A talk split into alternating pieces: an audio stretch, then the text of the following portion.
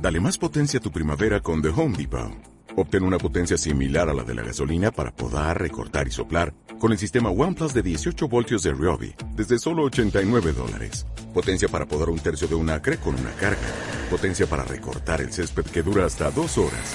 Y fuerza de soplado de 110 millas por hora. Todo con una batería intercambiable. Llévate el sistema inalámbrico OnePlus de 18 voltios de Ryobi. Solo en The Home Depot. Haces más.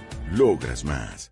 Vamos a hablar sobre lo que es algunos aspectos, algunos, no todos, pero sí algunos aspectos sobre la ley del karma. Vamos, no podemos hablar de la ley del karma en su totalidad, ¿eh? porque hablar de la ley del karma iremos poniendo cosas y pinceladas con el fin de que tengamos una idea lo bastante amplia, ¿no?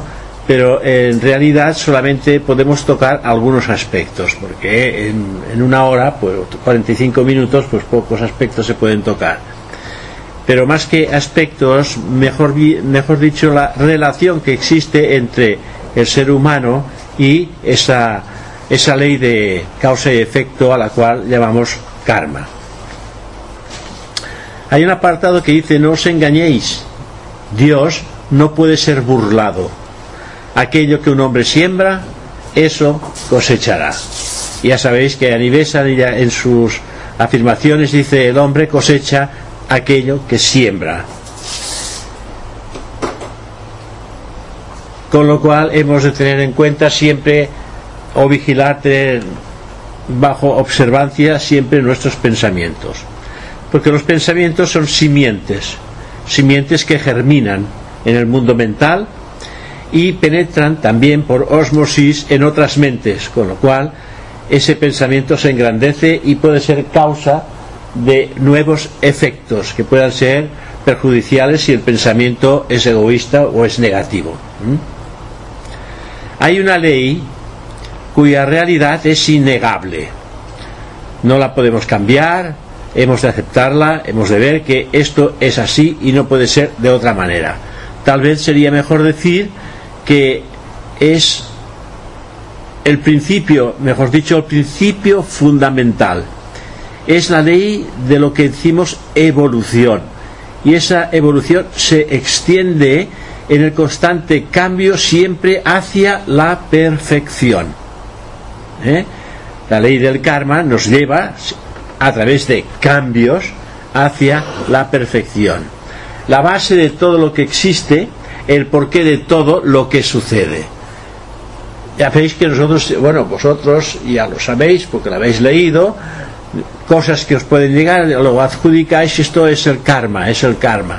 Pero ya veréis que hay karma pasado, hay karma presente, hay karma acumulativo, pero hay otros karmas que, bueno, si surge, pues ya hablaremos que hay karma individual, karma grupal, karma familiar, karma nacional, karma mundial, hay distintos karmas en este sentido. Pero vamos a hablar de aquellos karmas que están estrechamente relacionados con el ser humano y de qué manera em, influyen en el desarrollo y purificación del ser humano.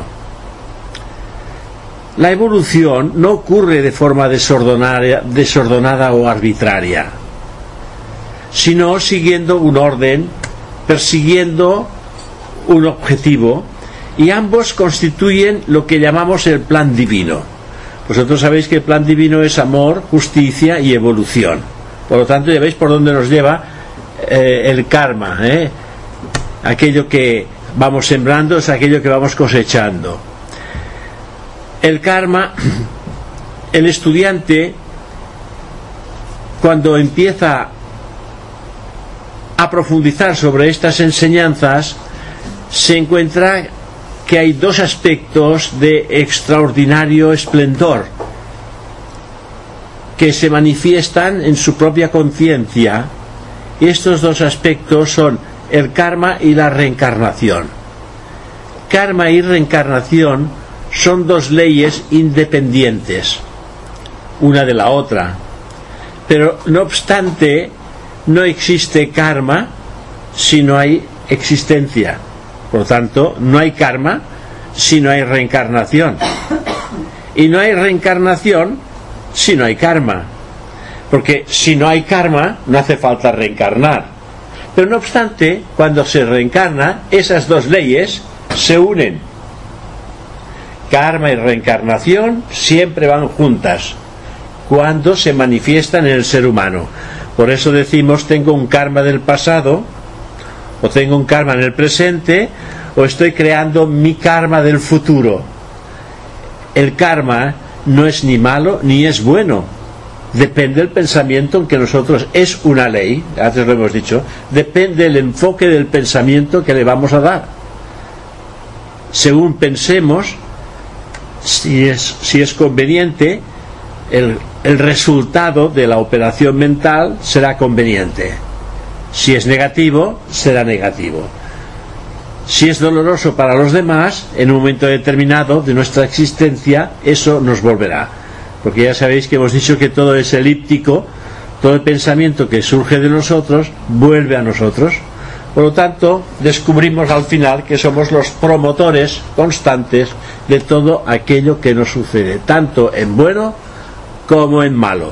Pero tenemos la costumbre siempre de intentar buscar una tercera persona que parece ser que es la que nos ha traído un resultado, pero que en definitiva lo provocamos a su debido tiempo nosotros mismos.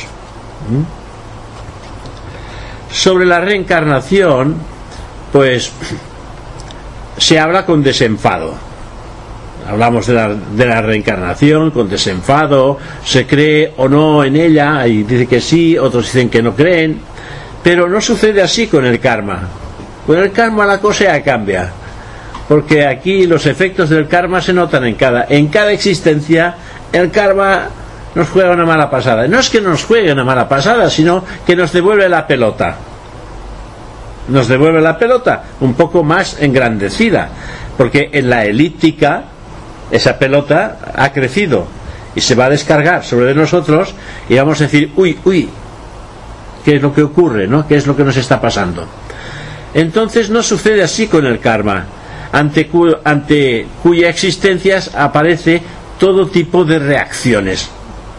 Pueden ser buenas, pueden ser malas, pueden ser mediocres, pueden ser, etcétera. De la manera que sean, siempre hay un resultado de nuestras acciones y también se especula mucho sobre al particular. Pero es tan abarcante que nuestra mente es incapaz de comprenderlo en toda su extensión. No podemos llegar a comprenderlo en toda su extensión. No obstante, podemos pensar en esta ley, a la que también la llamamos de ley de causa y efecto o ley de causación, o ley del karma e ir, ir con muchísimo cuidado extrayendo pues aquellos rasgos que pudiéramos ir generalizando y al menos tratar de comprender que sí existe y cómo actúa. El karma no podemos decir que no exista, hemos de intentar ver cómo trabaja, cómo actúa y reflexionar sobre el contenido de aquello que a través de nosotros pues está pasando. Ya se decía en el misterio del karma, hay un libro que se llama El misterio del karma, se plantea que el karma presenta una extraña paradoja, que se puede expresar en términos diríamos, de dos postulados de esta gran ley. El primer postulado, el hombre cosecha lo que ha sembrado en el pasado. O sea, cosechamos lo que hemos sembrado en el pasado. O bien que el hombre es el hacedor de su propio destino. ¿Mm? ¿Veis que estos dos postulados están diciendo lo mismo?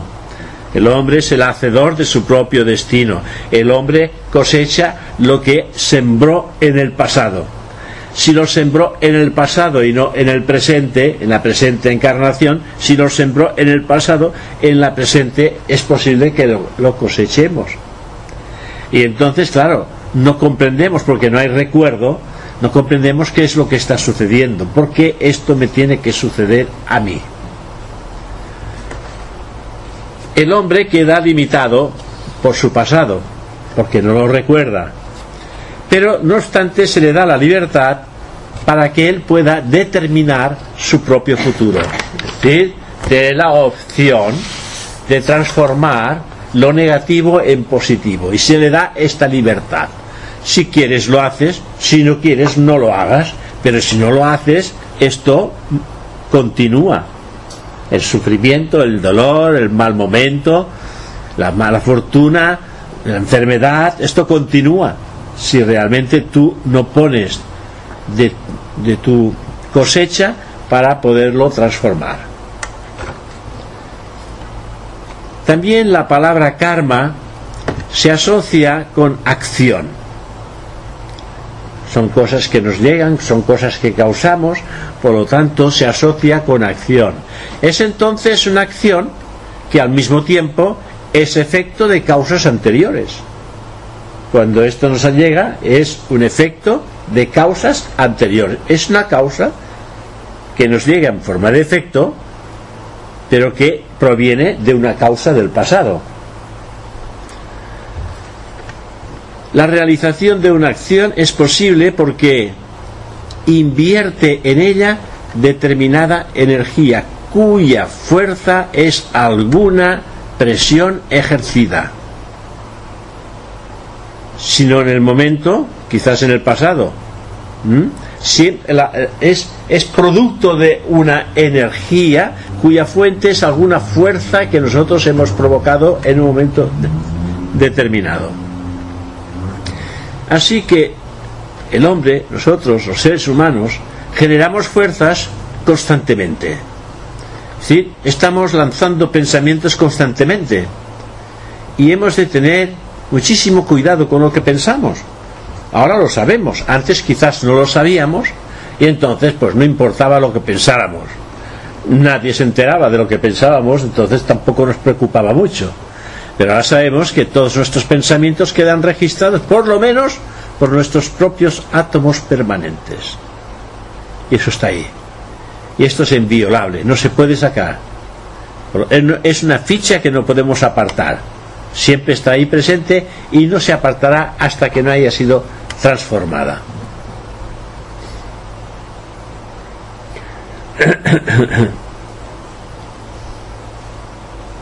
Estas fuerzas en el plano mental, pues esta energía, este tipo de pensamiento en el plano mental, da lugar a los pensamientos. Este poder, esta fuerza, esa energía, da lugar a los pensamientos y en el astral produce las emociones. Si, no sé si recordáis que en muchísimas ocasiones he dicho que primero es el pensamiento, puede ser un pensamiento egoísta o un pensamiento de deseo o de pasión, el pensamiento, y automáticamente una vez lanzado este pensamiento, este pensamiento se viste, se viste de la materia astral emotiva de la misma calidad del pensamiento. Por lo tanto, aquí hay una unión entre el pensamiento y nuestra emoción o sentimiento que pertenezca al tipo de pensamiento que hemos lanzado. Por lo tanto, esto se reproduce las emociones, los deseos y en el plano físico produce entonces los actos.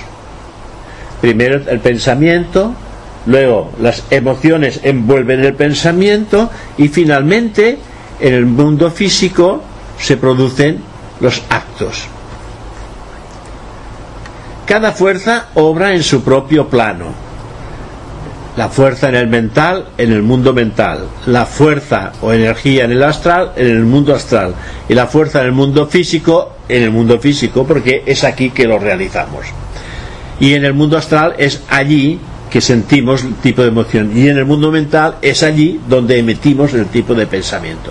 O sea que cada fuerza obra en su propio plano y reacciona como es natural en el plano inmediato inferior.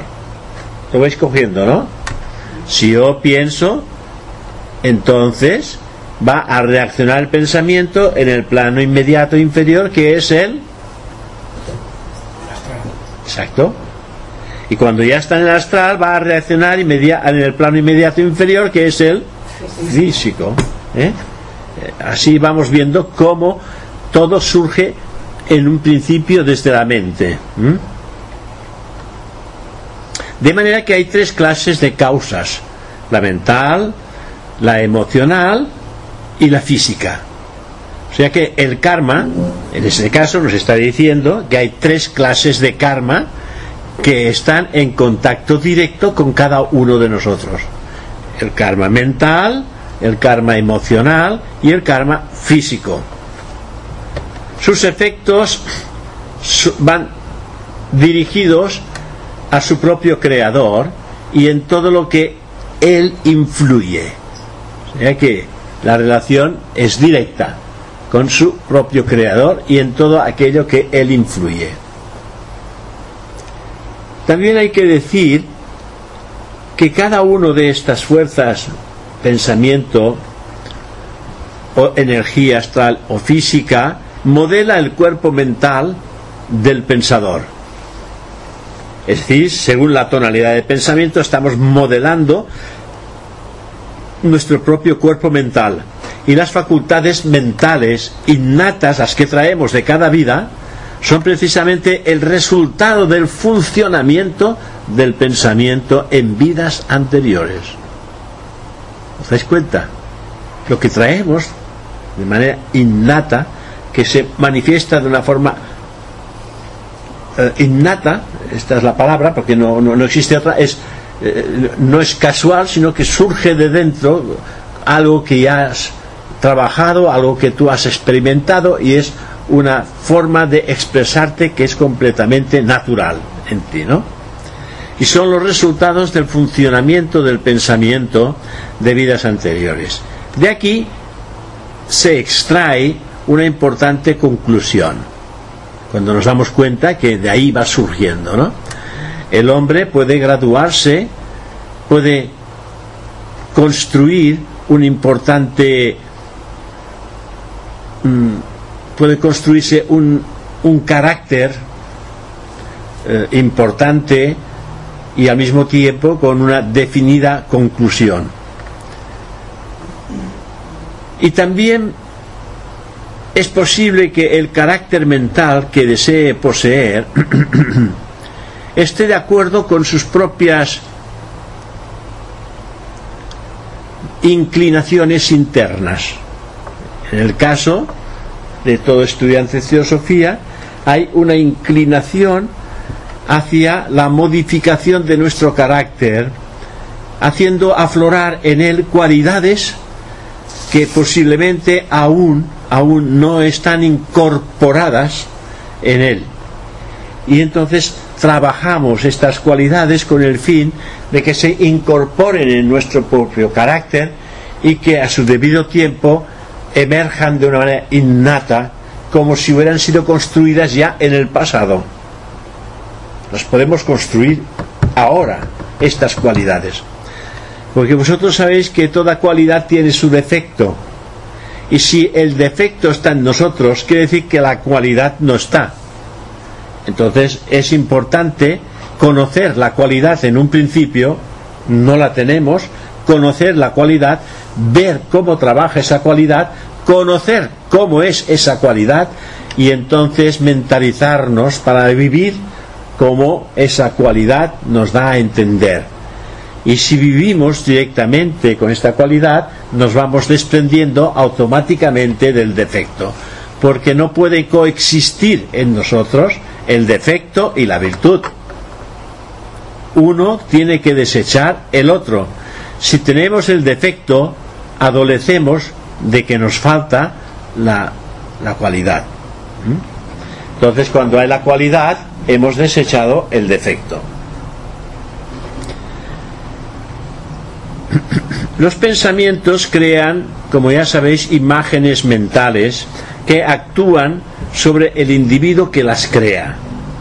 No pensemos que simplemente creando una imagen mental todo pensamiento tiene su imagen mental. Lo que pasa que no, no, no reflexionamos suficientemente con aquello que estamos pensando. Si reflexionáramos, veríamos la imagen directa. Porque la imagen está antes que el pensamiento. Nos viene la imagen y entonces ponemos la palabra en el pensamiento. Pero nosotros no nos damos cuenta de ello y los pensamientos crean imágenes mentales que actúan sobre el individuo que los crea e influyen también sobre otras personas y sobre el ambiente del plano mental y también al originar vibraciones de una determinada característica en nuestro propio ambiente y en el ambiente que nos rodea. ¿Eh? Es interesante darse cuenta de esto porque vas viendo que la mayor parte del karma es, la respuesta a la cual nos afrontamos diariamente en todas las cosas que realizamos en la vida. Si hacemos las cosas bien, automáticamente no vamos a crear karma negativo que nos pueda dañar. Pero si hacemos las cosas bien, estamos creando unas cualidades perfectas que nos ayudarán a transformar nuestra existencia.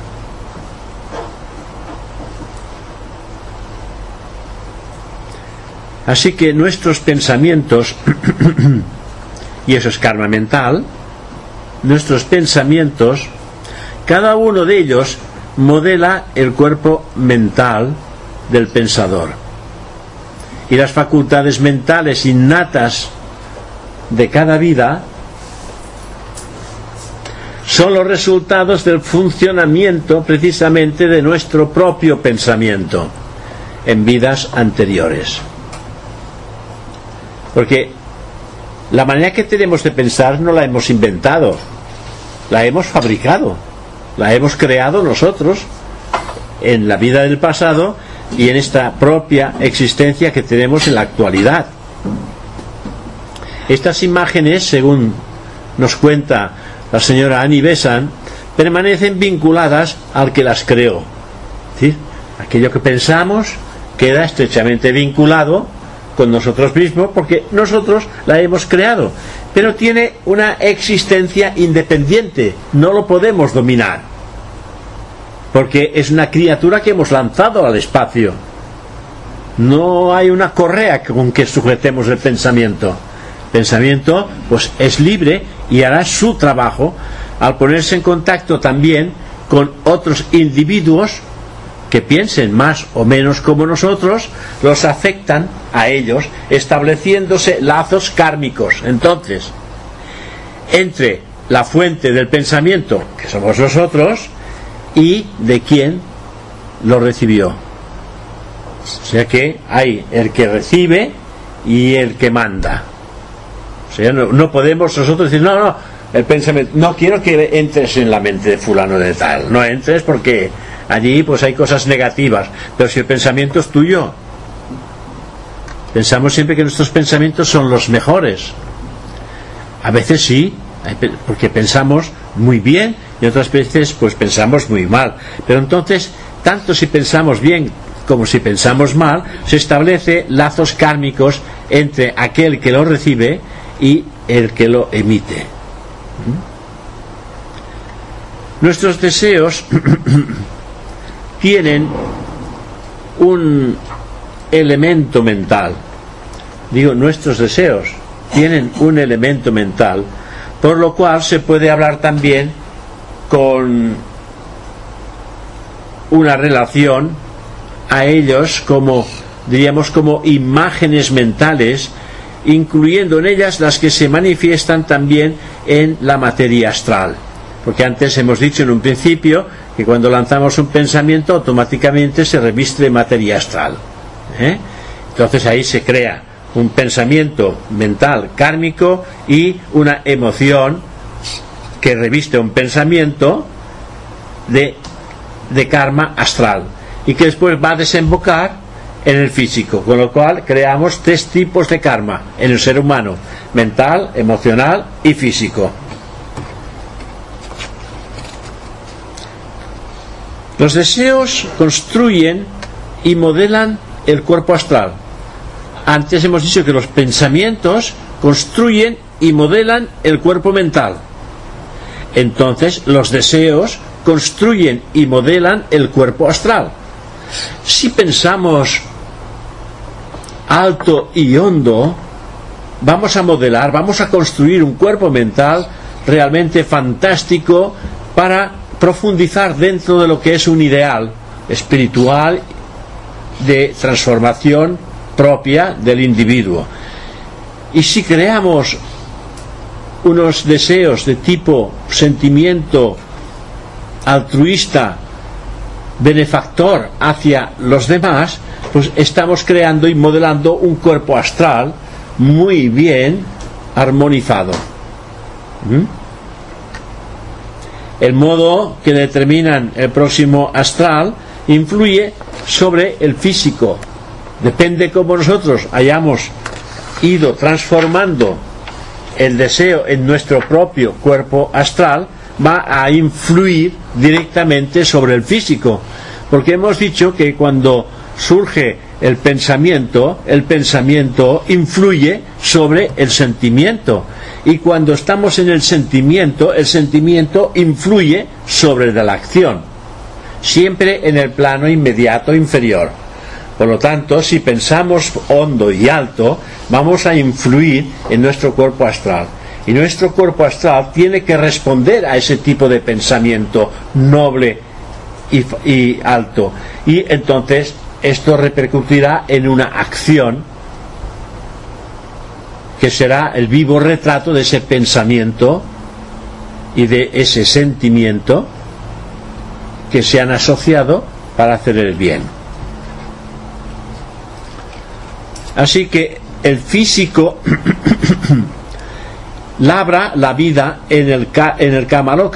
Cuando hemos de alguna manera eh, realizado el proceso en el físico, es cuando se labra la vida en el Kamaloka. El Kamaloka es la vida después de la muerte. Por lo tanto, estamos labrando la vida ya del Kamaloka. Así como al mismo tiempo las condiciones y lugar de nuestra propia encarnación próxima. Fijaros las cosas como se van encadenando. Claro, estamos construyendo un nuevo carácter, estamos construyendo una nueva mente, estamos construyendo un nuevo cuerpo emocional que va a tener que manifestarse en una próxima existencia. Y para que esta próxima existencia sea mejor que lo que tenemos, hemos de trabajarlo ahora. Hemos de labrarlo ahora. Y entonces vendremos muchísimo mejor equipados para poder continuar la labor que estemos haciendo ahora. Mejor equipados y al mismo tiempo con mayor posibilidad de poder salir con éxito de esta empresa. Así que las imágenes astro, astromentales, astrales y mentales, producidas por los deseos, actúan como pensamientos estableciendo también lazos kármicos y estos son muy efectivos, que ya están unidos. Eh, eh, es una asociación que se establece entre lo que es el kama y el manas. Por eso se llama kama manas. Dado que el hombre actual desea con gran intensidad, por ejemplo, de manera que ellos desempeñan un gran papel en la determinación del ambiente social, porque tenemos grandes apetencias, por lo tanto estamos también cambiando el ambiente social nuestro y de nuestro medio ambiente y también el de las vidas futuras. Y pueden poner al hombre también en contacto con algunas personas y someterse a ciertas influencias sin que podamos sospechar las relaciones que hay entre ellos y nosotros. Sin sospechar las relaciones que hay. Y a veces ocurren cosas extrañas. Nos encontramos con una persona y dice, oye, oye, es que me parece que te conozco de toda la vida. ¿Es una casualidad? ¿Os ha pasado en alguna ocasión? Oye, es que hace cinco minutos que nos hemos conocido y me parece que te conozco de toda la vida. Es un reencuentro. Y han habido transmisiones de pensamientos y emociones ya en vidas anteriores. Y eso vuelve nuevamente otra vez a la palestra y nos volvemos a encontrar. Nuestros cuerpos son distintos, pero las almas son las mismas. Entonces este reencuentro se realiza. Que no hay un recuerdo, no existe, porque aún no hemos desarrollado un estado de conciencia anímica, de alma. ¿Mm? Así que nuestras acciones en el plano físico afectan muy poco al hombre interior. Afectan al hombre exterior. Sí, afectan a la personalidad. Pero todas las dolencias que pueda pasar esa personalidad no afectan en absoluto al hombre interior. Y en realidad nosotros somos el hombre interior. ¿Veis? O sea que el karma, en definitiva, no nos afecta como ser divino, afecta al cuerpo físico, porque el, karma físico trae dolor, enfermedad, reveses de fortuna y cosas de ese tipo, ¿no? O problemas, por ejemplo. Y estos problemas el yo interior no los vive. son efectos de los pensamientos y deseos del pasado. Y el karma que representan está en su mayor parte agotado por el hecho que efectúan este, este trabajo que van realizando. Esto está cambiando totalmente karmas del pasado pero no todos los karmas del pasado. Hay algunos que quedan pendientes, pero la mayor parte de los karmas, ya lo dijimos también me parece la semana pasada ese, ese tema, que se van cambiando porque las cosas en cada vida vamos pasando cosas que van cambiando karmas del pasado. Nuestras acciones pueden producir sobre los demás pues dicha o desgracia, o tristeza o alegrías y además se presentan como ejemplo lo que tiene su influencia en los demás. Cuando estas cosas pasan, pues tiene su influencia en los demás. Oyes, lo abran, te los dicen, te lo explican, y eso crea un estado de ánimo en aquel que lo escucha. ¿Mm? Se identifica a veces incluso con lo que está pasando aquella persona. Todos los efectos de nuestras acciones son nuestra responsabilidad y nos afectan con los afectados. O nos vinculan, mejor dicho, con los afectados. El karma es una cosa muy interesante. También hay que tener en cuenta que todo lo que nos está pasando en el día de hoy tampoco se puede culpar al karma. Es quizás por la falta de, la falta de atención, porque nuestras energías van mermando, por ejemplo, ¿no? Porque a nuestra edad, o sea, cuando hablo de una edad avanzada, no hay la agilidad que hay en la juventud. Pequeño tropiezo puede representar una caída y una rotura. ¿Es un karma? No, no, no. Es una falta de agilidad, una falta de atención. Cuando, estás, cuando te falta algo, debes de suplirlo con la atención y entonces como que estamos acostumbrados a hacer las cosas sin poner la atención debida y sobre todo cuando hay cierta cierta merma en nuestras facultades, pues hay que poner mayor atención en ello. Y entonces podemos evitar muchísimas cosas. Basta detenerse a pensar por un momento para darse cuenta de que no es de extrañarse que de que si existe unidad de vida en cada plano de la manifestación, pues también tiene que actuar esta ley, que ajusta o ajuste la marcha de la evolución en un sentido de ascenso continuo.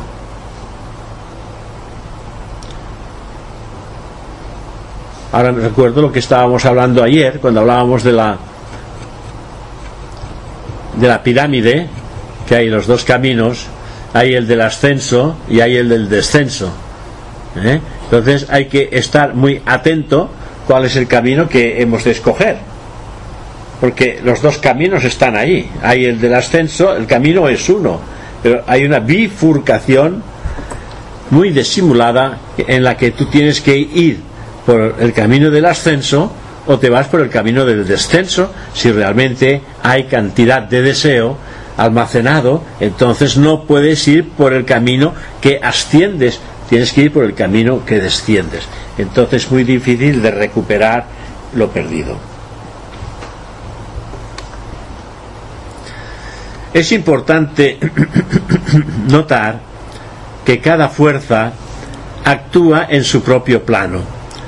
Decir, tanto en el plano mental como en el plano astral y en el plano físico. Cada fuerza actúa en su propio plano e influye en el, en el interior, en el inferior, o sea, influye desde el plano en el inferior. Pensamientos y deseos ya son acciones cuando se han unido a esta asociación que llamamos camamanas. Entonces, esto que es pensamiento y deseo son ya acciones, cada uno en su plano y las consecuencias de las acciones se reciben como es natural en el plano físico. Por lo tanto, hemos de tener cuidado con lo que pensamos y con lo que sentimos, porque automáticamente lo vamos a recibir en el plano físico. ¿Mm? Independientemente del motivo que dio lugar a la acción, pues cosecharemos condiciones que propendrán pues a nuestra a nuestra propia felicidad a nuestra propia satisfacción si es posible y el motivo es en un principio una fuerza mental o astral y en consecuencia esa fuerza mental y astral reacciona sobre el carácter mental el nuestro el que poseemos o sobre nuestra propia naturaleza astral la que tengamos o sea no solamente construimos, sino que reacciona tanto en nuestro cuerpo mental como en nuestro cuerpo astral. Con lo cual, si lo, realizamos convenientemente, como, como es natural, como lo vais a hacer, pues automáticamente cada vez tendréis un cuerpo mental y un cuerpo emocional más armonizado, más bien delineado, digamos, ¿no?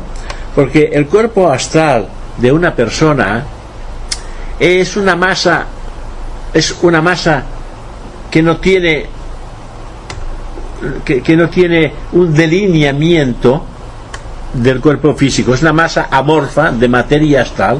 Nuestro cuerpo astral es una masa amorfa de materia astral.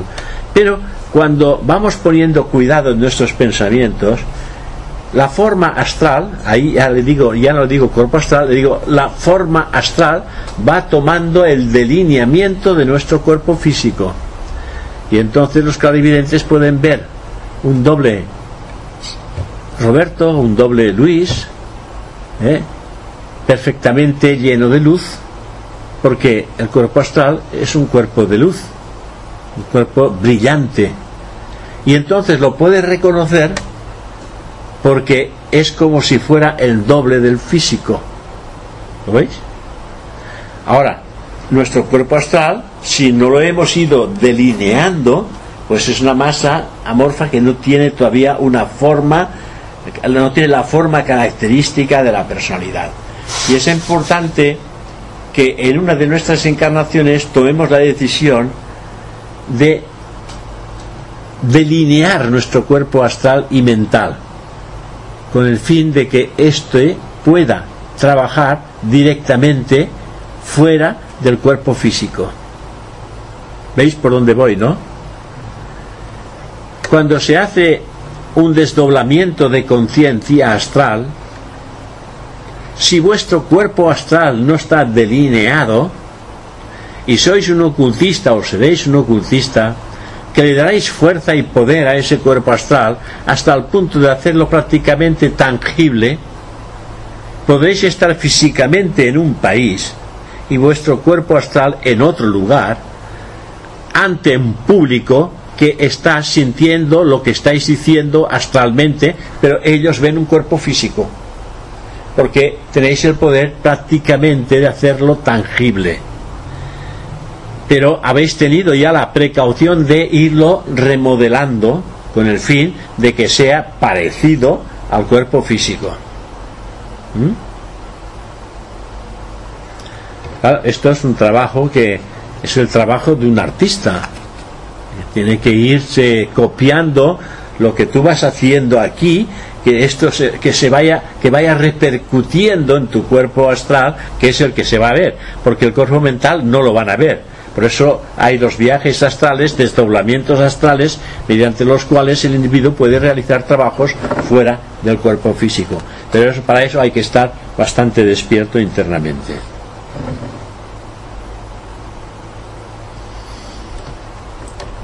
El hombre bueno, dice la señora Annie Bessan, ella hace un comentario y dice, el hombre bueno no escapará al sufrimiento físico si extiende la miseria física por acciones erróneas debidas a un buen motivo.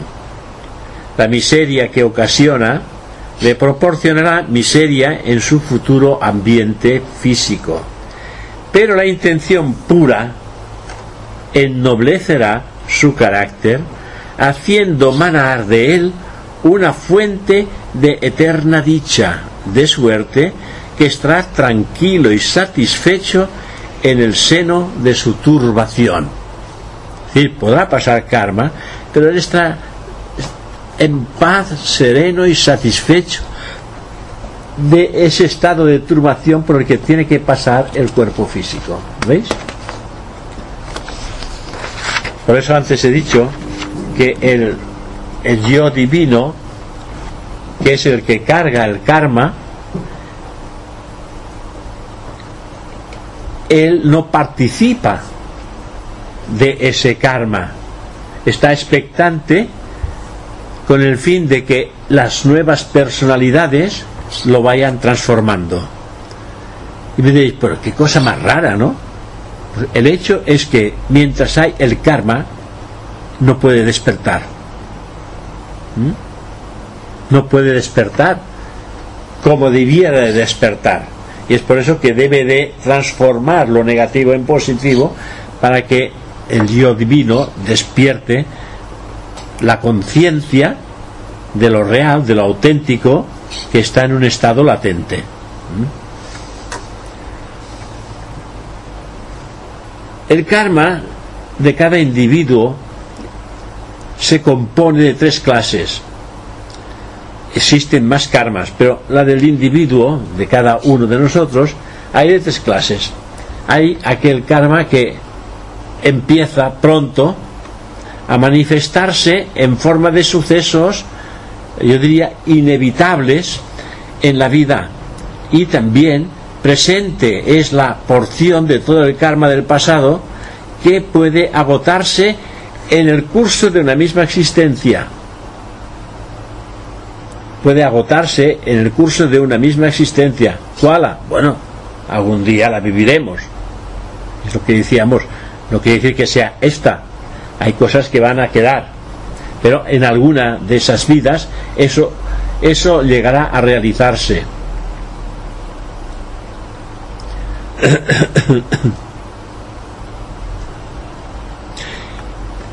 Incluye el periodo de encarnación, las características, pues, de, diríamos, del cuerpo físico, poderes y limitaciones, las personas con las que nos relacionamos, las condiciones sociales, también las energías mentales, que podrá manifestar y también las características de sus cuerpos astral y mental.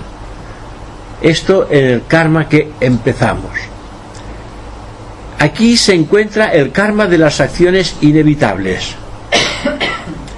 dado porque toda acción es el término de una serie de pensamientos.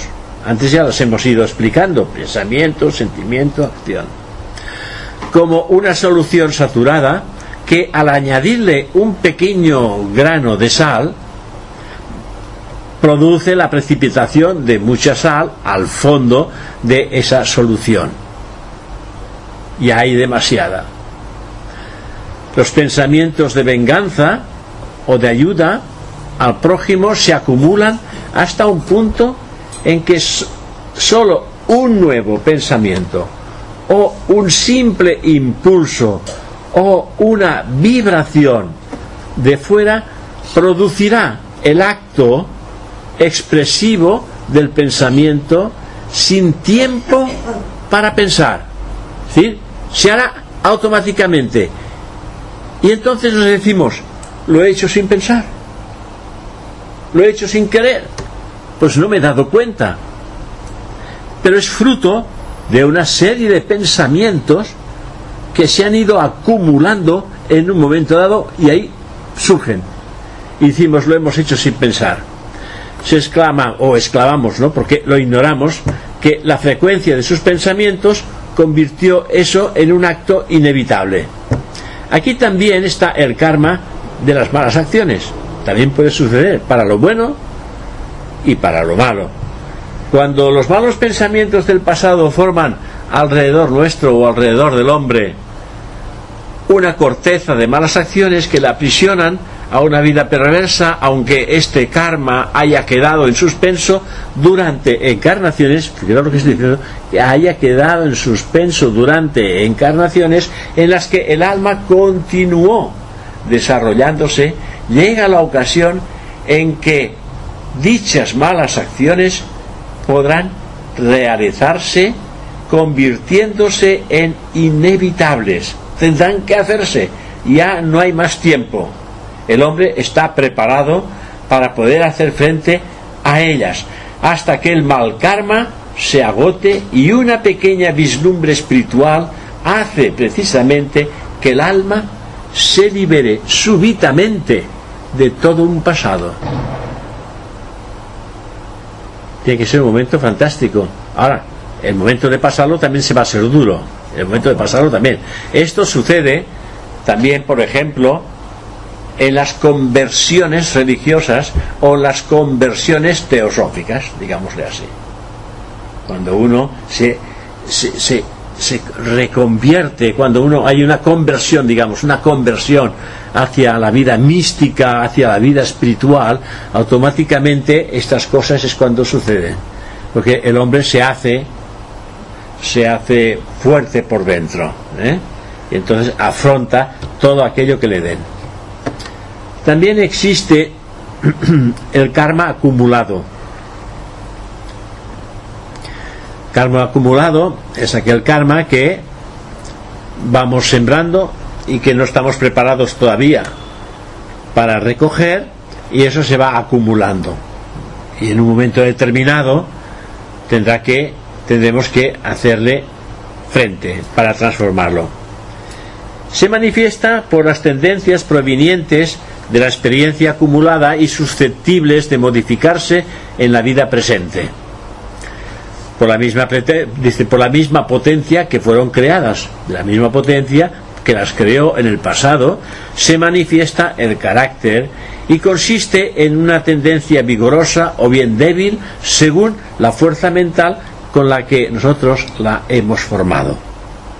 Esta causa kármica según como la hemos formado, pues vendrá más vitalizada, más formada, con mayor poder y nos hará sentir con mayor agudeza el aguijón o la gran satisfacción de haber vencido unas pruebas difíciles, ¿no? También hay lo que se llama el karma en formación, lo que vamos a ir construyendo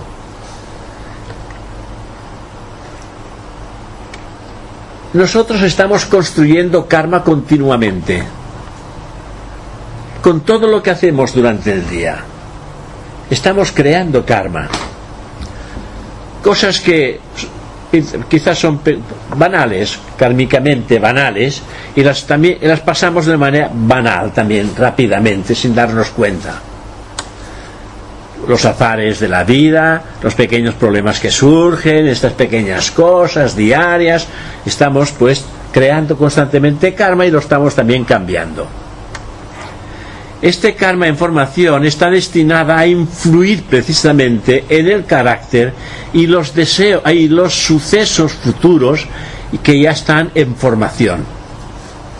Nosotros estamos formando el hombre del futuro. Ahora, en estos momentos, estamos formando el hombre del futuro o la mujer del futuro en futuras encarnaciones, lo estamos formando ahora. Está también el karma colectivo. También influenciamos nosotros en la colectividad, por lo tanto, está también el karma colectivo, que es la acción sobre un grupo de personas. Obra sobre cada individuo en su calidad de miembro del grupo, introduciendo un factor nuevo en su propio karma individual tiene su karma individual, pero tiene la parte proporcional de karma que según el grupo le pertoca. ¿eh? Todo lo anteriormente que hemos estado diciendo hasta ahora solamente será útil cuando sea comprendido completamente, cuando sea comprobado en la propia vida de cada uno de nosotros. Porque aún después de leer todo lo anterior, nos preguntaremos, o cabe preguntarse, ¿existirá realmente el karma? Cabe preguntarse esto, ¿existirá realmente el karma? Por, vuestras experiencias en la vida os podéis contestar si existe o no, o si tenéis una vida plácida, quizás no recordáis lo que habéis pasado en el pasado, lo que ha ocurrido en el pasado. En ese caso, pues queda la alternativa de decir que sobre los hombres decide una iracunda e injusta ley natural o sencillamente cargados de sabiduría y comprensión, ver que si la naturaleza es tan perfecta y justa, no cabe otra opción que pensar que también esta justicia obra sobre el destino de todos los seres humanos tal farás, tal trobarás, dicen en catalán también. Uno cosecha todo aquello que siembra, todo aquello que siembra. Esta es la evolución del hombre. Se pasa de un estado de ignorancia donde se ven los los sucesos como carentes de causa y se piensa que se puede hacer y deshacer impunemente a un estado de impotencia cuando se contacta, pues, por primera vez con la idea de que una ley intransgredible e inmutable. porque La ley del karma es intransgredible e inmutable. No atiende a razones. La ley del karma está ahí y cuando se presenta hay que atenderla.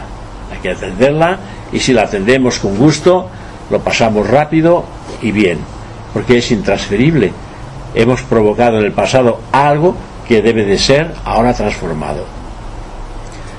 Y en la última etapa, el conocimiento del karma, que parecía pues para, paralizar todo esfuerzo, se convierte en una fuerza inspiradora que pone en manos del hombre la facultad de gobernar su propio porvenir.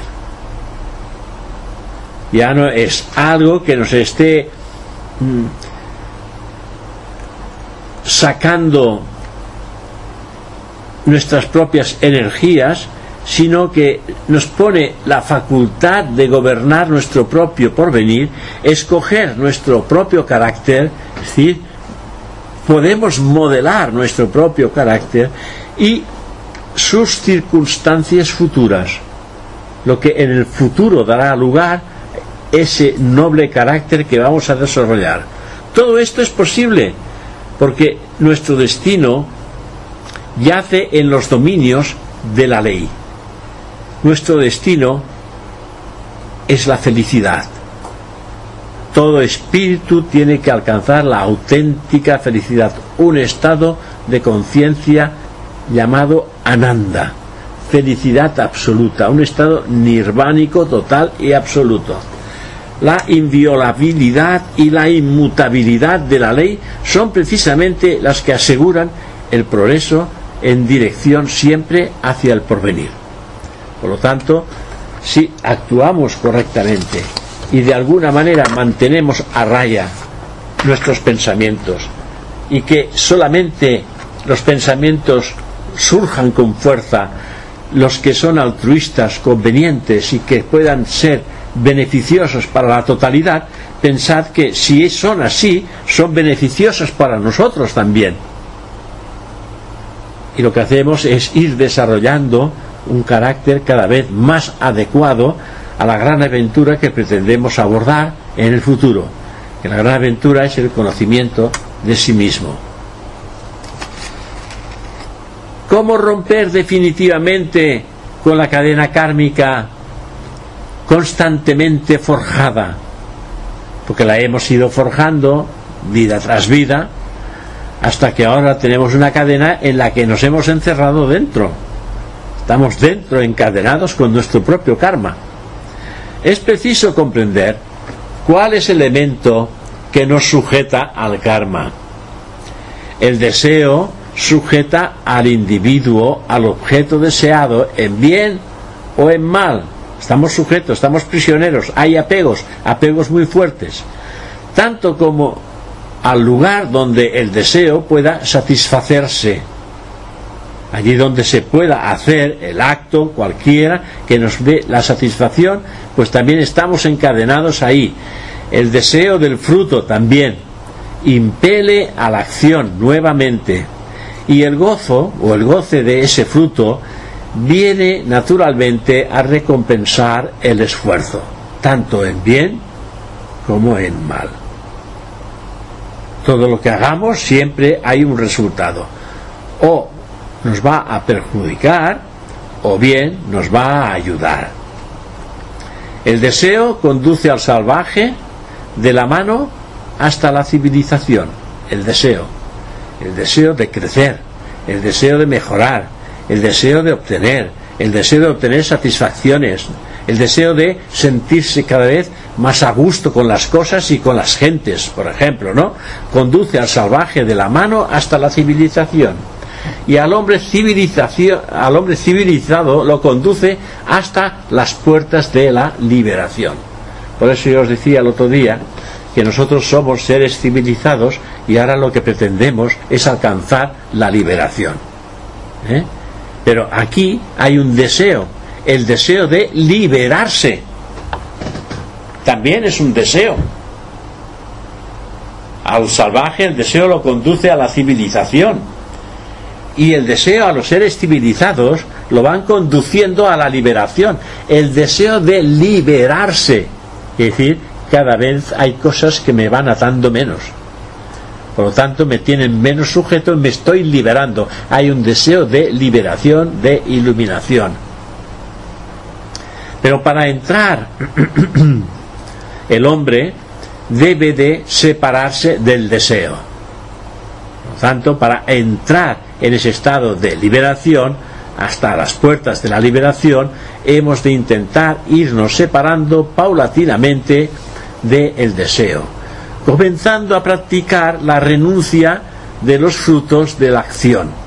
Primero, hago una cosa y pretendo que me lo agradezcan. No, no renuncio a los frutos de la acción. Hago la acción por la acción al bien y el trabajo por el trabajo bien hecho, hasta que el deseo desaparece de nuestro propio espíritu, entonces ya no engendraremos más karma porque no hay más deseos. ¿Eh? Falta entonces liberarse de las viejas cadenas permitiendo que se desgasten gradualmente o quebrándolas de un modo sistemático, total y absoluto, porque hemos tomado la decisión de cambiar totalmente nuestra manera de pensar, sentir y obrar. Podríamos hablar más cosas sobre el karma, pero ya son cosas de tipo personal. Esto es lo general que está en contacto con el individuo. Pero hay cosas de tipo personal que a veces atribuimos a karmas, compañías que no son desagradables, pensamos es mi karma, cuando en realidad esta compañía es desagradable, no es desagradable la compañía, porque la compañía de esta persona, de este individuo interior, es exactamente igual a la nuestra. Y cuando nos miramos internamente desaparecen las antipatías y todo lo desagradable de las personas desaparecen. Y entonces decimos, fíjate, en un principio a esta persona yo me la había figurado de tal manera y le había cogido antipatía y ahora que la conozco resulta que es una gran persona. ¿No os ha ocurrido eso también? Porque habéis conocido una persona en un momento determinado, en una ocasión determinada que era desfavorable para aquella persona o porque una situación de su familia que en aquellos momentos estaba pasando un mal momento y su, eh, su manera de actuar pues nos pareció correcta. Le hemos puesto una etiqueta y nos parece que esta persona es así. Pero cuando hurgamos en la persona vemos que hay unas cualidades que son maravillosas y después decimos, caramba, desde luego me había equivocado totalmente con esta persona. Pues este tipo de karmas los hay a miles. ¿Mm? A veces pues una persona se cae y se rompe un brazo y mira, era mi karma. No, ya hemos dicho que estos karmas son, eh, ha sido un accidente. Un accidente es una cosa que un accidente se puede eh, se, puede se puede evitar en muchas ocasiones si uno está atento. Otras veces no mira Consuelo cuando salió de aquí pues se cayó al suelo porque ya se le había roto el fémur pero era una persona mayor. Lo que antes hemos dicho también. Entonces esto no es karma es que es una persona mayor. Y antes de caer al suelo ya se había roto el fémur. Esto es karma no. Hay un desgaste. Esto no es karma esto es porque el cuerpo ha envejecido y ya no aguanta. Hay una infinidad de estas cosas que la atribuimos a, atribuimos a karma y no lo es. ¿Eh? Una persona se muere que tiene 80 años, tiene 80 años y los hijos de, eran nuestro karma. Pues no, es que ya tiene 80 años. Ya le toca. Si hubiera podido conservar un poco más, pues un poco más. Pero hay muchísimas cosas de la vida que atribuimos a karma y no. El karma simplemente es aquello que nosotros creamos con nuestra propia mente. ¿eh? Y hay cosas que cuando llegan, pues hay que afrontarlas y hay que hay que sanearlas. En teosofía decimos que los problemas existen para ser solucionados. Existen para ser solucionados. Si no, si no fuera para esto no existirían los problemas. Un problema quiere una solución. Y si nosotros solucionamos el problema, ya no existe el problema. ¿Eh? Y si no tiene solución, tampoco existe. Ah, si no tiene solución, pues se terminó. Eh, pero en principio, todo problema tiene solución. Si no tiene solución es porque te mueres. Entonces no lo puedes solucionar. Pero ya lo solucionarás en, un futuro, en una futura vida. Pero todo problema, las máximas ocultistas te dicen, todo problema tiene solución. Que es una máxima. ¿Cómo? Que es una máxima. Claro. Y si no, ya no sería máxima. Pero es una máxima que es real. Todo tiene solución. Buscarlo por donde queráis. Diréis, uy, es que no, yo no me siento capaz. Bueno, esto es aparte. Que no te sientas capaz es una cosa pero que todo problema tiene solución es una realidad. Y a veces hay que trabajarlo para solucionarlo. Por eso digo hay que afrontar todos los problemas. Y cuando lo afrontamos lo trabajamos le hemos quitado el 50% de la dificultad. Porque lo hemos aceptado. De momento que lo hemos aceptado pues le hemos quitado el 50% del veneno y ahora solamente hay un 50% a solucionar y se soluciona todo se soluciona de una manera u otra. Me diréis, hay cosas, por ejemplo, en la crisis de hoy día, ¿no? No la podemos solucionar, pero podemos solucionar nuestra vida. La podemos solucionar quitándonos todas aquellas cosas que antes teníamos, por ejemplo. Es muy difícil aquí en Occidente quedarte sin nada. Pero en realidad la liberación es quedarte sin nada. Liberarte es liberarte de todo. Entonces como que todavía hay reminiscencias de deseos en nuestras, en nuestras personalidades, no sabemos hacerlo, pero yo he conocido personas, ya os lo he dicho en alguna ocasión, me encontré tomando un café y un señor que estaba tomando café, que era un, un, un indigente, ya te lo he contado, un indigente, pues pagó el café y el, el barman pues le devolvía el cambio y dice, no, no, quédeselo. Dice, no, no, que le hace más falta a usted a mí. Dice, no, no, no, mañana Dios dirá. Él había cubierto su expediente y no tenía nada para el día siguiente. No había nada. Dio propina al barman. Yo estaba presente y me dije, aquí sí que hay una lección de desprendimiento. Un hombre que no tiene nada y que acostarse sin tener nada. Y al día siguiente Dios dirá, claro, para nosotros esto es muy difícil, porque tenemos detrás siempre una familia, etcétera, etcétera, hay una serie de, de cosillas que, pero en realidad todo problema tiene solución, porque la podemos encontrar. Y si no es de una manera, es de otra. Dime. Sí, yo quiero preguntar, cuando estoy comentando antes lo de dar forma al cuerpo astral, Sí, eh, cuando estás en meditación y ves esta forma alrededor del cuerpo, o sea, se ve como una luz o ¿esto tiene que ver con eso otra cosa? si ves una forma, quiere decir que estás viendo la imagen de tu pensamiento que se ha vestido de la forma astral. Y como que estás en un estado de recogimiento, puedes percibir esta forma astral. Se puede percibir. No todo el mundo, pero bueno, si uno es sensible en momentos determinados, puede percibir esa forma que tú dices que puedes ver, porque es astral y es personal tú tienes un pensamiento en la, eh, en la meditación, tú tienes un pensamiento. Si estás meditando, quiere decir que tienes un pensamiento. Hay,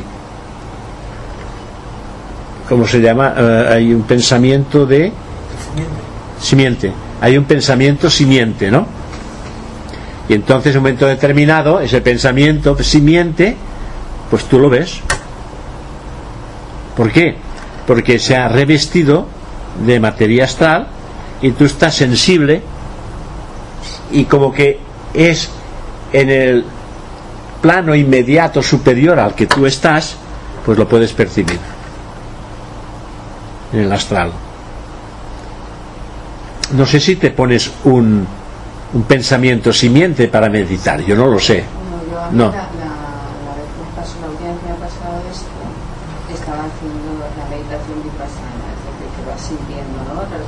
Sí, ah, bueno. Y de repente, ¡plus! estaba Bueno. llegando a los pies y de repente eh, fue todo, fue Sí, sí. asombroso, ¿no? Pero como hay que hacerlo de la impermanencia, pues... Sí, Si, si ves, si ves sí, al- continúa, ¿no? Si no me hubiera quedado ahí súper... si ves algo que tiene forma, estás viendo una forma astral que se presenta en ese momento, como resultado de tu, de tu interiorización. Pero es forma astral, porque formas más elevadas no tienen, no hay formas, son arrúpicas, que decir sin forma. Si tiene forma, que ves una forma determinada, la que sea, quiere decir que es rupa, es decir, una imagen con forma. Porque si fueras, si fuera mm, sin forma, no puede ser sin forma porque son arrúpicas. Arrúpico quiere decir sin forma. Los mundos espirituales, a partir, a partir del causal, ya no hay formas. Tú puedes ver una forma mental que se ha revestido de, de materia astral. Y incluso la mental es difícil de observar, porque la tienes que ver antes astralmente, porque tiene una forma lo que es mental es imagen. Una imagen mental totalmente etérea, sin, sin forma, pero la materia astral es la que le da la forma, coge la forma de esta imagen. Y entonces la persona que se, sensi- se sensibiliza, pues puede ver la forma astral. ¿Y qué significado tiene eso? Cada uno tiene que darle el significado, tienes que reflexionar. Porque es que cada ego tiene su propio lenguaje. Me refiero, si, si viene de dentro, cada ego tiene su propio lenguaje, es decir, su propio simbolismo. Se te presentan aquellos símbolos a través de una imagen que solamente pueden ser interpretados por ti o por una persona que haya buceado mucho en el simbolismo y te dé una, una cierta pauta, no, no te dará la seguridad, pero te dirá, bueno, es que este símbolo puede decir esto, esto y esto en estas condiciones. O de- puede decirte esto, esto y esto en estas otras condiciones. ¿En qué condiciones te encuentras tú? Entonces tú tienes, es la que dices, me encuentro una- en una situación pues mm, alterada, una, en, una, en una situación mm, dichosa o triste. Depende del estado de ánimo con el que te encuentras, el símbolo quiere decir una cosa o quiere decir otra.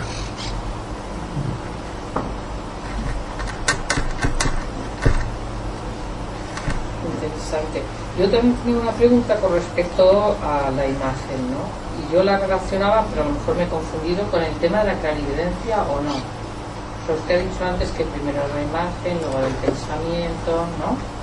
Entonces yo decía, bueno, pues, No, no, si no vemos la imagen, usted decía eso, ¿no? Que primero había una imagen, pero que normalmente no la veíamos, íbamos directo a- hasta lo primero que hacíamos el pensamiento, ¿no?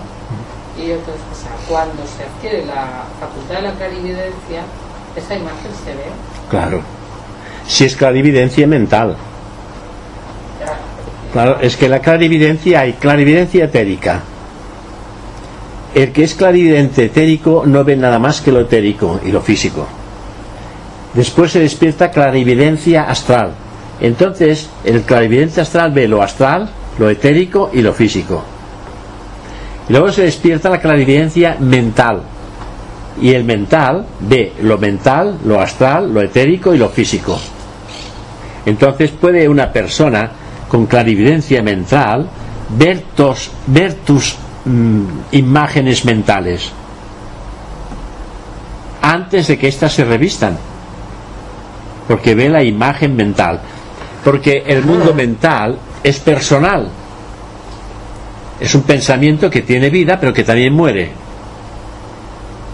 Todo pensamiento tiene un nacimiento cuando tú lo lanzas, tiene una permanencia que engrandece, luego se debilita y luego muere. El pensamiento muere porque es personal. Pero no obstante, tú si despiertas la clarividencia mental, puedes ver los pensamientos. Los ocultistas decían que cuando van al cine, pues ven más de una película, ven la que hay, ven las otras películas, ven los estados de ánimo y las imágenes que se producen en las personas que están delante de ellos y lo ven. Sí, vemos varias películas al mismo tiempo. Yo los he conocido estos. Por eso lo digo, porque no es que lo haya leído, esto no está en los libros. Pero yo los he conocido y me han dicho es que cuando, cuando íbamos al cine, ya eran mayores, ya han muerto. Cuando íbamos al cine, pues veíamos más de una película. Veíamos los estados de ánimo de aquellos que se entregaban a la película, ¿no? que se identificaban en la película. Y a veces también ciertas discusiones que se provocaban allí en la misma, eh, en la misma sala los que estaban viendo las películas. O sea, estas cosas, eh, quienes tienen estas facultades las ven, ¿no? No, no son facultades espirituales. No, es una facultad mental, pero esta no viene si no hay un cierto desapego de ciertas cosas. Porque para conquistar lo espiritual, primero tienes que conquistar, tienes que ser auto.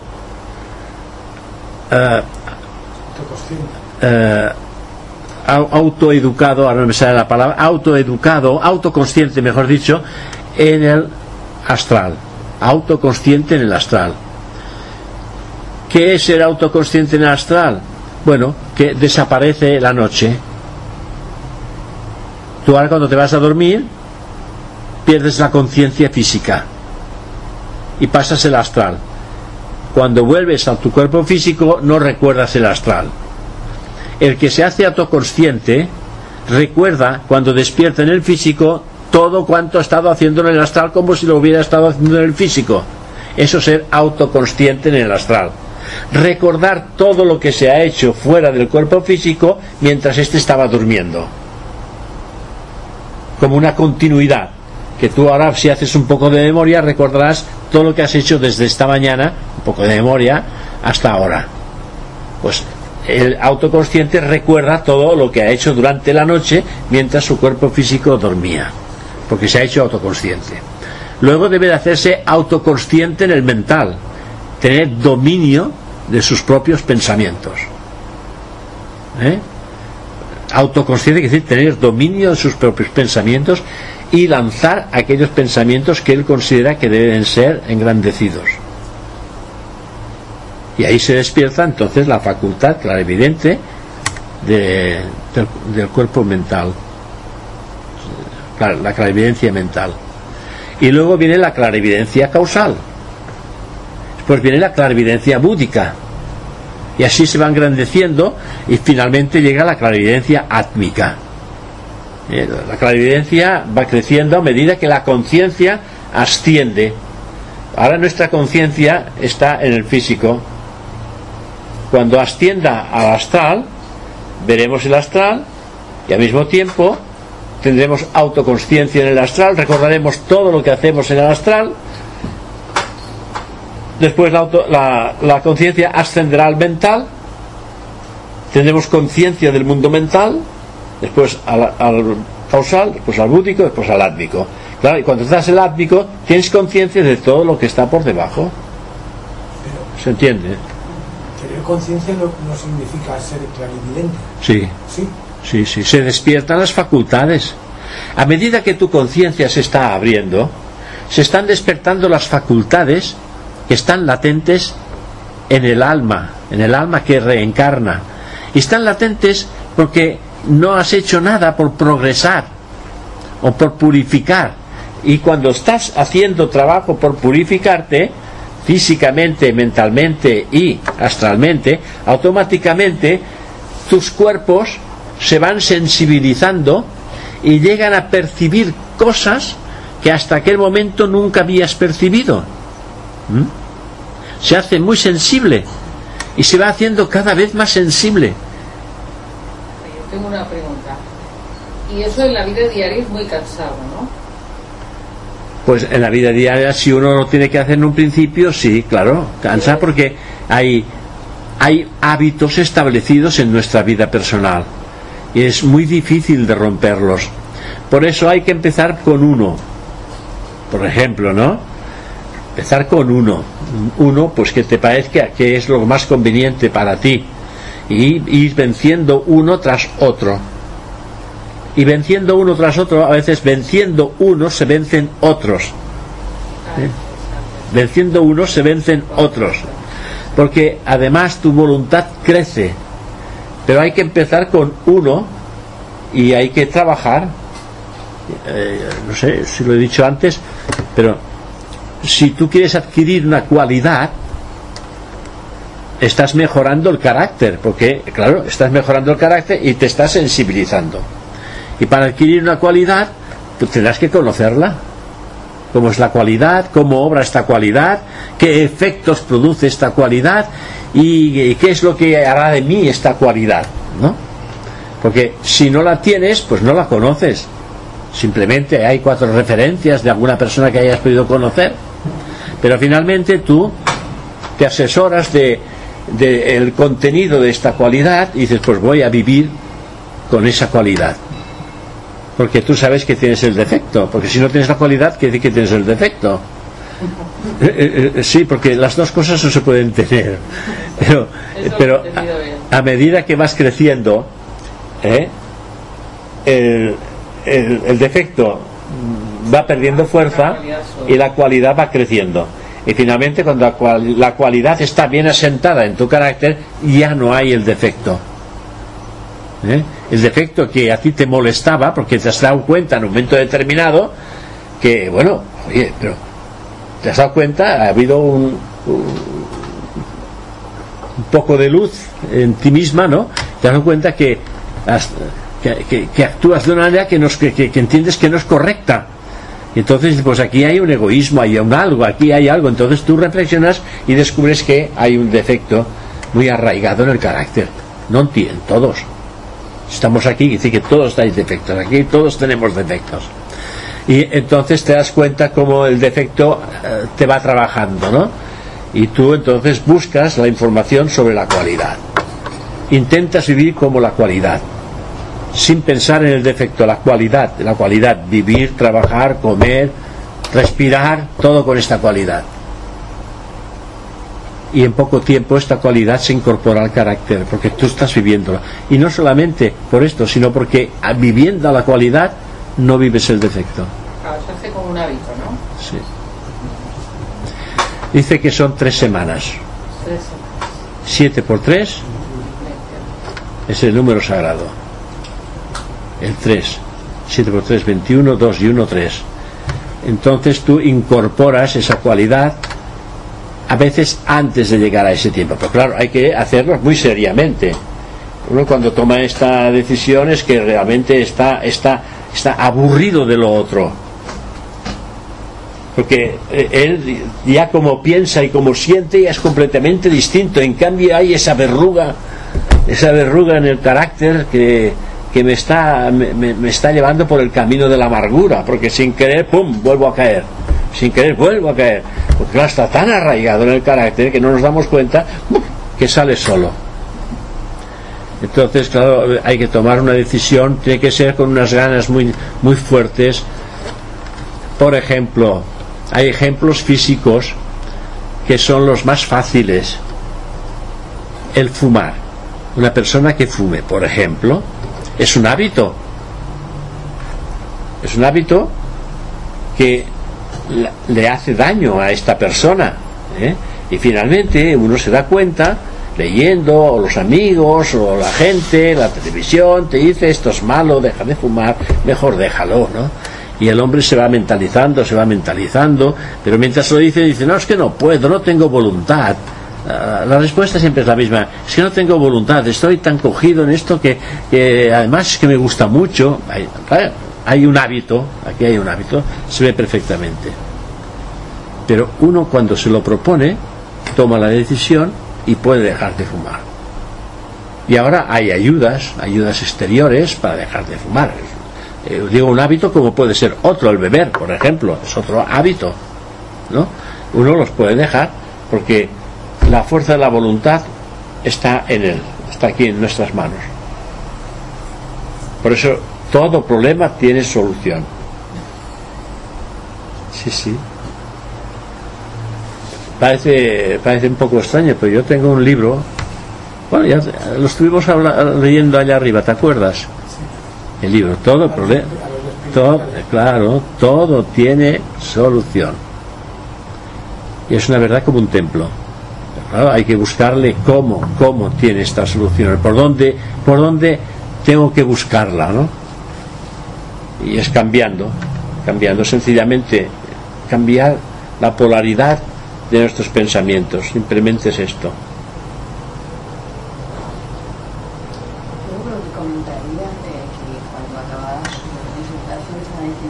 que el karma uno puede creer o no, ¿no? porque a veces son dudas en la reencarnación, ¿puede creer o no? En la reencarnación. Pero en el karma... Bueno, pero es que el karma, claro, a veces lo que sucede es que tú puedes actuar de una manera positiva o negativa, pero no, no ves el resultado inmediato. Ah. Y por eso quiero decir que es cuando se dice, sí, hombre, pues si el karma existiera, fulanito que hace tal y tal y tal cosa, yo que hago tal, tendría que tener tal resultado. Claro, si no es en esta vida y no lo ves, pues ahí viene un poquito la dificultad de creerlo, ¿no? Claro, cuando, hay, cuando se hacen cosas que redundan en lo negativo, el individuo no lo ve. Y si lo ve, hace como que no lo ve, porque le interesa más el resultado que le beneficia algo, eh, hay un egoísmo ahí que le beneficia y no le importan los resultados que pueda provocar en otras personas. Esto es lo que ocurre. Hay otras personas que hacen las cosas y tampoco se dan cuenta de que se está, se está perjudicando a otros individuos. o que hace cosas que a la larga se está perjudicando a sí mismo. Volvemos otra vez al tabaco o a la bebida. Si uno bebe... Ah, a nivel general, ¿no? Sí. estos políticos, ya que es el tema, sí. están haciendo tal y tal y tal y fíjate cómo viven, ¿no? Sí. cuando se dice, pues si existiera el karma, porque esto es algo que oigo fuera, ¿no? Eh, si existiera, cuando fulanito que está robando no sé qué, no sé cuántos, tendría que pagar por ello. Entonces, si no se ve en esta vida que se paga por ello, mm. ahí entra la vida. No, pues, pero ya, ya, la pagará en otro momento. Y no lo sabemos si en esta vista, no lo sabemos si en esta vida lo pagará o no lo pagará. Hay que sí, hay que sí que lo están pagando ya en esta vida, que los pillan y lo pagan en esta vida también. ¿eh? No solamente eso, eso es, yo, yo tengo una forma de pensar cara a eso muy sencilla. Es que eh, todos ellos habría que preguntarse primero, ¿son felices? Y ese es su karma que medran y, están corrompidos en pro, en pro de eh, poder, en pro de tal, pero es que desde, desde la esencia no han entendido lo que es la vida. La vida es ser feliz, ¿no? Ante todo. Y lo que pasa es que están equivocados y buscan poder porque les han enseñado, les han enseñado a, a tuerto, digamos, que eso era la felicidad. Pero el problema es que cuando abren la puerta definitivamente, que han conseguido poder y tal, dicen, coño, pero no soy feliz. Ves a ver, ves a preguntar a todos estos que se retiran con muchos millones, ves y pregúntales, ¿eres feliz ahora? Pero es que, pero, sí, pero aparte, aparte de todo esto, aparte de todo eso, lo que, lo que hay es ignorancia. Es una gran ignorancia del mundo espiritual. Y cuando esta ignorancia existe, nada más hay la ignorancia que gobierna. Y piensan que la ignorancia, haciendo todo esto, son más inteligentes que los demás. Pero esto es la ignorancia del mundo espiritual. Si ellos conocieran lo que nosotros conocemos, podríais estar seguro que no lo harían. No lo harían. O igual también esto es un karma acumulado de la nación eh, en tiempos pasados. España ha hecho grandes Europa son, son karmas nacionales, también puede ser. Igual, igual todo esto y tal es, bueno, todo esto, el, universo funciona como tiene que funcionar, ¿no? Pero que, el karma asemeja muchas cosas y, muchas veces circunstancias que ves desde una perspectiva muy cortita y dices, qué tío, qué malo. Y sin embargo, esa gente que hace el mal hace una evolución de conciencia que si no, si no fuera por esas personas no sería. Claro, hay muchos niveles, ¿no? Pero es que además lo queremos ver a corto plazo el karma no actúa a ese corto plazo, a veces no actúa en una misma vida. Eh, el karma, si eres muy observador, estás atento, yo he tenido casos en mi propia vida donde una cosa me ocurrió de, joven y dije, fíjate, me la han jugado y bueno, mira, la vida es así, es así de injusta. Con el transcurso de la vida, después de 50 años, me han venido a pedir perdón y otras cosas más, ¿no? Me han, dicho, cuando nos veamos, quiero que me des un buen puñetazo. No sé si te lo conté, ¿no? Y, me han pasado otras cosas. El karma no se manifiesta a veces ni en un año, ni en dos, ni en diez, ni en cincuenta. Lo digo por experiencia propia. A veces quien te la ha hecho además no te la paga, no te la paga. lo paga a su propia vida, se lo paga, se lo, se lo, ¿cómo se dice? Se lo requiere el egregor que ha creado. O sea, alguien te ha hecho una marifet ¿eh? y él no te lo debe y tú no vas a recuperar aquel marifet pero la vida se va a encargar de hacerle pagar de hacerle reaccionar de en un momento dado su nivel de conciencia hará un giro y de pronto verá de pronto verá y a veces lastimosamente desgraciadamente lo ven justo en el momento de morir dicen, ¿para qué he venido? Y eso sí que es un pecado. Eso sí que es realmente desgraciado, ¿no? Porque han pasado, han vivido para nada, para no comprender. Sí, eh, aquí la, la, ignorancia juega un papel muy importante que hay que irse desprendiendo, porque la ignorancia no permite ver las cosas. Entonces todos, todos, absolutamente todos hemos pasado por esta ignorancia y aún estamos inmersos en la ignorancia. Porque no hemos despertado en el mundo de lo eterno, por lo tanto estamos inmersos en la ignorancia. Pero hay gente que aún está más inmersos que nosotros en la ignorancia. Entonces es muy difícil hacerles ver algo. Por ejemplo, si le quieres hacer ver que la vida, la vida espiritual, la vida teosófica es algo que va a cambiar tu vida, te dirán, oye, ves con, ves con tus cuentos a otros, a otros que a mí no me interesa eso, me interesa el momento actual, lo que estoy haciendo, me interesa el trabajo, me interesa el dinero, me interesa el coche, me interesa triunfar. Para ellos lo que lo que quieren es triunfar, Que porque hay sí, sí, apre- también te dan lecciones. que, que también porque el deseo es el primer maestro que encuentras en el mundo. Bueno, Y ahora decimos hemos de destruir el deseo, porque hemos quemado esa etapa. Pero lo digo en otro sentido, José. Fíjate tú, a medida que va transcurriendo el tiempo, eh, vas discerniendo también quién está cerca de ti, delante del río, y te pregunta, ¿me tiro o no me tiro? Hay el otro que va y se tira, y está preparado para ser rescatado. Hay el otro que se tira, no está preparado para ser rescatado y te hundirá. Mm. Y hay el otro que se tira, pero ya arrastrándote a ti.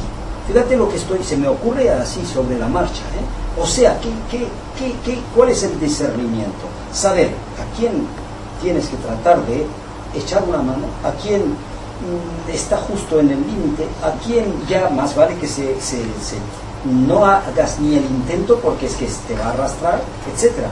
Pero eso vas también adquiriendo tú conciencia, el discernimiento también, porque de pronto cuando vas aprendiendo cosas, comprendiendo cosas, quieres salvar a todo el mundo. Quieres salvar a todo el mundo, pero te das cuenta que no.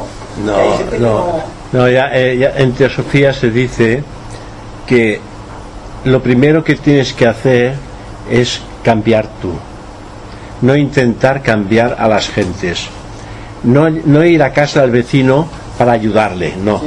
Ahora bien, si el vecino viene y llama a tu puerta, tienes que estar dispuesto a echarle una mano. forma ¿eh? lo que te estoy es esto. Entonces no se trata de ir buscando situaciones para ayudar a la gente, que no sirve de nada las situaciones, las- eh, la- los hechos no sirven de nada. Solo te sirve en apariencia para salvarte a ti mismo, Sí. ¿no? El tipo rescatador, ¿no? Sí, no, pero Te llaman para que vas a rescatar. si te llaman a la puerta,